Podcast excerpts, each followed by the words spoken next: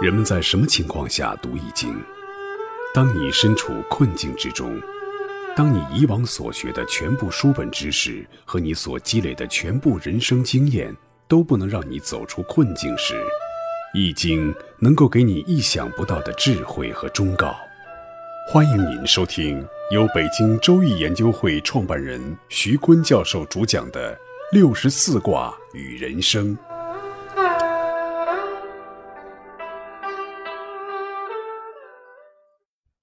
亲爱的听众朋友，大家好，我是北京周易研究会创办人徐坤。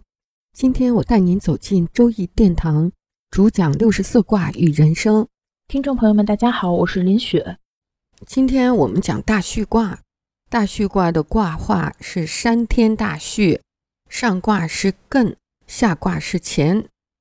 艮为山，其性止；乾为天，天行健。天在山中。阳刚辉日，大畜呢，就是畜其阳气。山呢，四面为河，天呢，在山中显现的是云雨雷电啊，这是一幅大畜的画面。推背图的第十九象配的卦就是山天大畜卦，在图上面呢有一个亭子，亭子的东边和南边都是有篱笆的，另外的西边和北边是空着的。这个亭子上面啊有个亭盖，那亭盖就象征着一个宝盖头。亭子下面呢是由四根木柱组成，这个木柱就看成木头的木，放在一起就是大宋的宋字。这个亭子啊一半有篱笆，另外西边和北边的两个方向都没有篱笆，而这一半没有篱笆的地方，我们就看成是西北地区。那它所指的就是大宋王朝在西北一带用兵，结果呢没有蓄积好力量，最后全军覆没。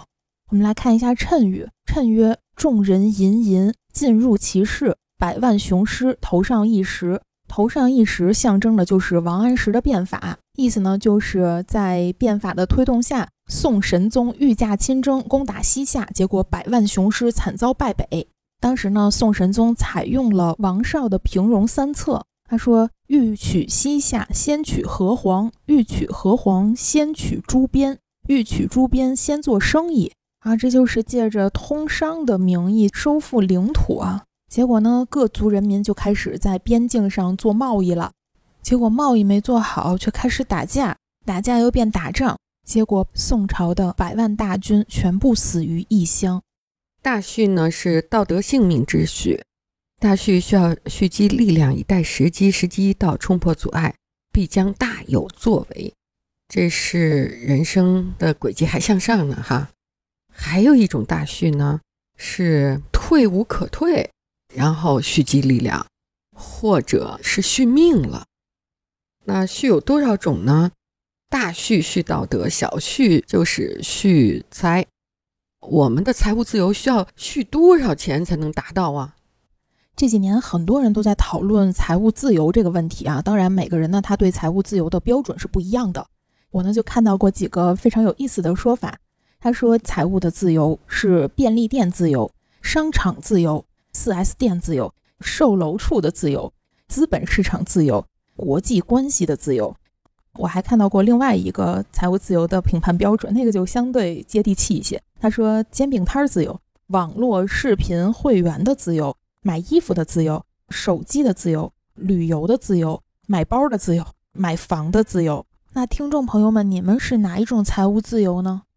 二零一八年的时候，胡润曾经统计过一个数据，就是在一线城市，如果你说自己财务自由了，你最起码要有二点九个亿的资产；那在二线城市呢，要有一点七个亿。我们这辈子能达到吗？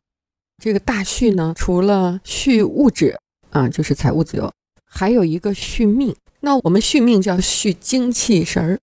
在我们创立的爱心传递热线接听的八万多个求助电话里，我们感觉。我们中国文化呀，有人生观，没有人死观。在续精气神的时候，我们有儒家文化入世精神，也有老庄出世精神。但是儒家文化它入世呢，就是封妻引子，建功立业。当退休了要出世的时候呢，哎，老庄呢却告诉我们，退一步进两步，柔弱克刚强，到最后呢还是要入世。所以我们的中国文化呢，它没有人死观。那当人到了老年人生丧失期的阶段呢，真是退无可退，生命的能量积在那里的时候，他不知道往哪里去涌动。我记得我接一个热线电话，给我的印象特深刻啊。他说：“徐老师，我就是想自杀，我都买了二百片安眠药放在冰箱里，随时我就吃了自杀。”说特别没意思，我觉得。他说有人劝我去入佛门，去念念经，我就到了五台山。我从一个庙里转到另一个庙，转呀转呀，也转不出个精神来。呃，我的遗书呢也写好了，放在我的内衣兜里。然后我自杀了以后呢，还分配了收尸的多少钱，把我送到火葬场花多少钱。他说我打这个电话不是让你来劝我的啊！我接到这个电话，感到特别的不安吧。我觉得这个人他是叫嚣着要自杀。后来我们是怎么把他安抚呢？因为他是居丧期的老人，妻子不在了，所以他自己很孤独。我们给他介绍了一个老伴儿。那个老伴儿呢，我们还特别有意识地告诉这个，让他做志愿者，每天给叔叔打电话。在打电话你来我往的时候，俩人就手拉手去看海棠花，在海棠花节上就成了下半辈子一起同行的朋友。我们用这种方法呢，就救助了很多在孤独中想自杀的老人。这个大续呢，除了续物质，刚才我们讲了续物啊，就是财务自由；续精气神儿是续命。那更重要的呢是续能力。人生处在大续的阶段，必须要把自己的能力在积蓄中不断的提高，不能原地踏步、踏步、踏步，变成不停的往后退，结果不能够再有顺应发展的能力了。所以，蓄能力是特别重要的。我们说，在大蓄阶段培养自己的能力呢，必须要有参照物，就像老子的《道德经》似的：“有无相生，难易相成，长短相形，高下相倾，音声相和，前后相随。”你要标着自己的那个参照物来蓄能力，在跟对手的博弈中，使你们之间的能力协同进化。我们这大蓄的卦象啊，是阳祖阳。艮为山是阳，乾通体为阳卦。那阳阻阳的时候是两大力量的对抗，在对抗过程中呢，要促进协同进化。你不能自己独辟一条西径，把自己与世隔绝的去修行啊，面壁。等你出了山洞，啥都不会了。世界技术的进步已经斗转星移，你走出山洞的时候，你已经追不上这个时代了。无论是动物界还是人类。或者是植物，它们都是在这种蓄积能力的过程中，在提高自己的进化水平、基因适应环境的能力。比如，我们都知道鸟有寄生鸟，有宿主的巢。那寄生鸟在宿主巢里下蛋不久，那个宿主就发现，哎，这个鸟蛋颜色跟我的鸟蛋颜色不一样，这是白的，我的鸟蛋是花的。就把这个跟它不同颜色的鸟蛋从窝里扒了出去。寄生鸟发现了以后呢，就开始观察宿主鸟它的蛋的花纹。再下蛋的时候呢，就把自己的鸟蛋的花纹与寄宿巢的鸟蛋的花纹进化成一致的样子，并且能够在好几个不同的宿主巢里都下出不同花纹的蛋，使其真假难辨。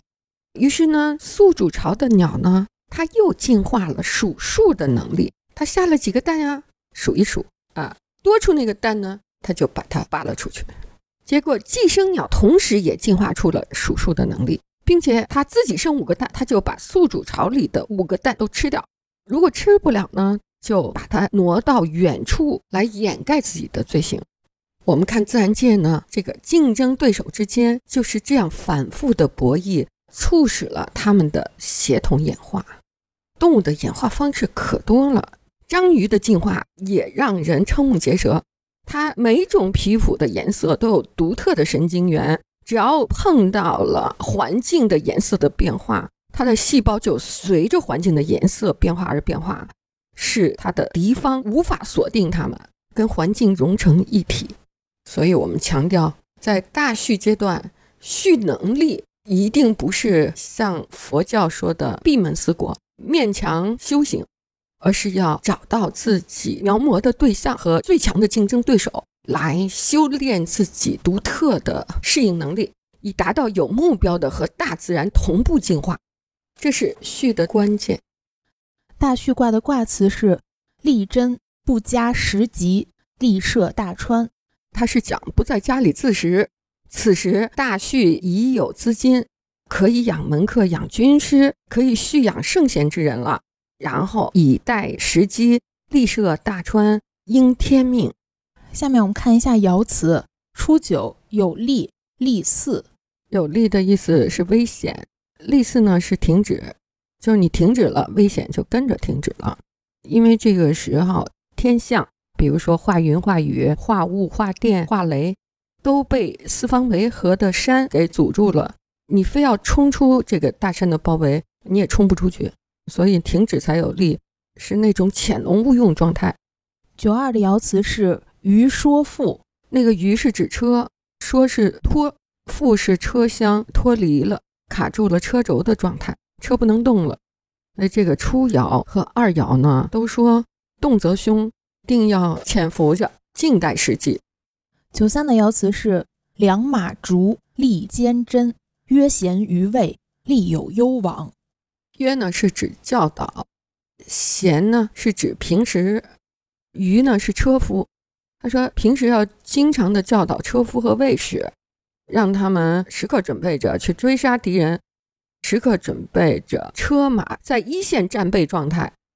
良马着。利坚贞呢，就是骑着好马去追赶的样子，这都是箭在弓上，以示待发。六四铜牛之固原籍，铜牛就是小牛，固呢就是装在小牛角上的横木，初长的角还不是太坚硬的时候，就给它加上这种木夹，以防呢它这个角长大了以后。就不适应这个夹子，并且可以随时伤人了。这个画面呢，就告知在事发之前呢，就设法预防，就可以大为吉祥。这个固呢，还有一层含义，就是自己给自己加的固，是自己给自己加上的约束。长出的小牛的角啊，是指积累了一些财富，特别是像现在啊，小康社会。大家都有了一些钱，不像文化大革命刚结束的时候，大家都在零的起跑线上，那要就不能拿这个钱啊随便造。六五焚屎之牙吉，焚屎呢，那屎就是猪，焚呢是被阉割了的猪，焚屎呢就是性情温和的猪，去了世的猪，没有獠牙的猪，象征着在事发之前就釜底抽薪，把矛盾化解了，把危险化解了。因此呢，就可以吉祥，就是击其要害，避其锋芒，制服凶猛的对手的本领，就是喂饱了，喝足了，让他的战斗欲望消失殆尽，用最温柔的方法来套住这个对手，让敌人就范的方法。其实六四和六五讲的都是一个意思，就是要随时吊着自己的对手，当对手还弱小的时候，你怎么去防备？当对手已经强大的时候，你要怎么驯服他？上九的爻辞是“和天之渠”，亨。和天之渠，渠的意思呢，就是四通八达的大路，也指十字路口。那天之渠呢，就比喻此时上九已经达到了阻止的极点，再也无法去阻止了。这个时候，乾为天，山就不是阻挡天。化雨、化云、化风的那个四方的围合的阻碍了，而是山化为路径，它是一条四通八达的大道。山的顶端插入云霄，云霄之路无阻无碍，所以物极必反。最高的阻止的方法就是不阻止。大畜之道至此恒通。我们反思一下畜卦呢，最重要的就是蓄能力。我们也是在开篇的时候反复强调，一定要按老子的《道德经》提到的“难易相成，长短相形”，就找自己可以势均力敌的那个对手，和他吊着一起蓄能力。有一种能力蓄积是非常残酷和变态的，比如生物界有一种虫子是竹节虫，为了与环境达到高度的一致，外形加长加细。并且为了适应这个物竞天择的进化选择，竟放弃了大自然现阶段脊索动物的对称性，并且锐减了内部的脏器。它把两个肾进化成一个肾，把两个卵巢进化成一个卵巢。长了一副修长的身体。当你走出大序之势的时候，可以让你从毛毛虫变成蝴蝶呀！这样几乎摧残自己的进化方式，你愿意吗？各位听众朋友，本期论题由北京周易研究会创办人徐坤教授亲自答疑，答疑热线：幺三三零幺幺二三二六五八零零八幺零零二七七。